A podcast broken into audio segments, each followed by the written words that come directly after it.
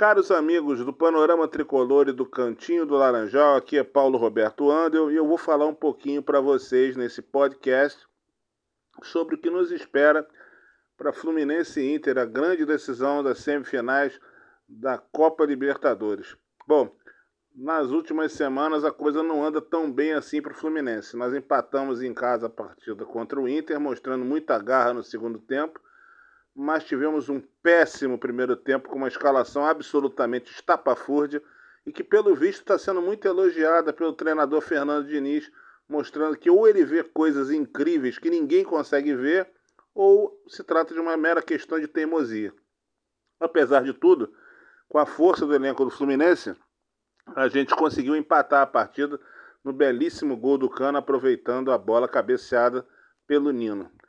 Mas enfim, o Fluminense vinha de um péssimo resultado diante do Vasco, depois jogou contra o Inter.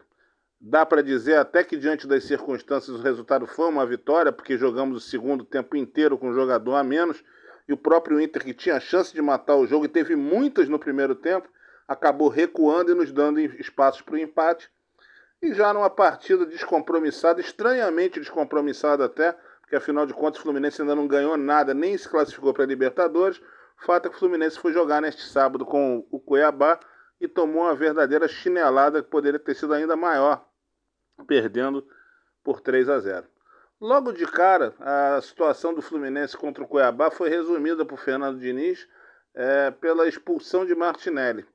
A gente sabe já há muito tempo que o Martinelli é um dos melhores jogadores em números que o Fluminense tem nos últimos anos, mas estranhamente parece que tem um grupo de pessoas que não suporta seu futebol e faz questão de tratar isso com muita veemência, disseminando esse tipo de ideia em redes sociais. É bastante estranho, né, num time que tem jogadores como, por exemplo, o Thiago Santos e todos que acompanharam Cuiabá e Fluminense sabem da tragédia que foi a atuação desse jogador, é, a gente possa abrir mão ou desprezar um jogador do futebol como Martinelli. Lembrando que em 2021 ele foi não somente um dos melhores jogadores do Fluminense, como inclusive chutador. Fazia gols de fora da área e em uma partida fez até dois gols. Mas, pelo visto, as memórias andaram um tanto editadas.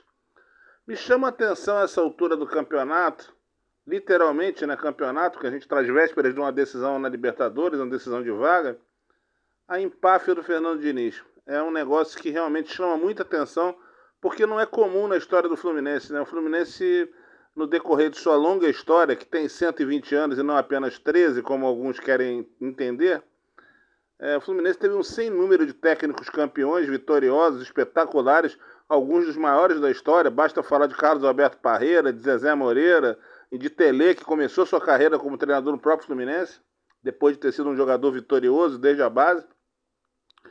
É, pelo visto, o Fernando Diniz também ele conhece pouco a história do clube, porque se ele soubesse ele saberia que os treinadores tricolores conquistaram títulos fundamentais com, com muita humildade, com muita serenidade. E não é o caso que ele vem demonstrando.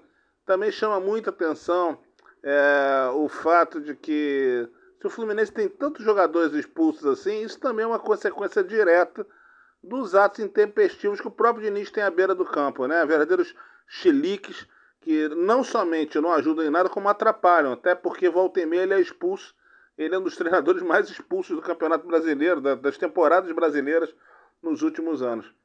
Não, não se trata aqui, essa altura do campeonato, de querer criar uma tempestade num copo d'água, até porque não é o caso. Mas também não é o caso de não reconhecer as qualidades do Diniz, que sem dúvida os levaram à seleção, as qualidades do Diniz fizeram que ele fosse, enfim, contratado para dirigir a seleção brasileira. Embora a gente saiba também que dirigir a seleção brasileira hoje em dia é muito diferente de dirigir há 20 ou 30 anos. Mas é mérito dele, sem sombra de dúvida. Eu só acho, né, humildemente falando, que ele não está com essa bola toda como tu pensa ser. E quando tu pensa estar. E outra coisa, o Fluminense ainda não ganhou nada. A gente quer muito essa Copa Libertadores, a gente quer vencê-la, a gente torce muito para isso, a gente sente que merece, que chegou a nossa hora mas isso ainda não se materializou.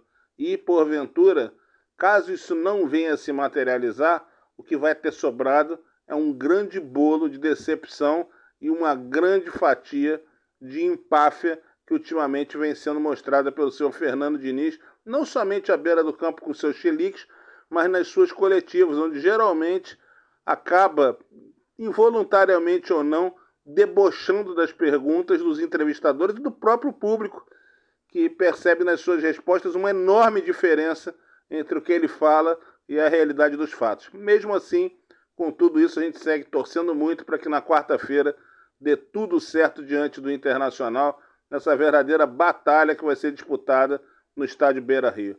A todos, uma excelente semana. Paulo Roberto Mandel, Panorama Tricolor e Cantinho do Laranjal.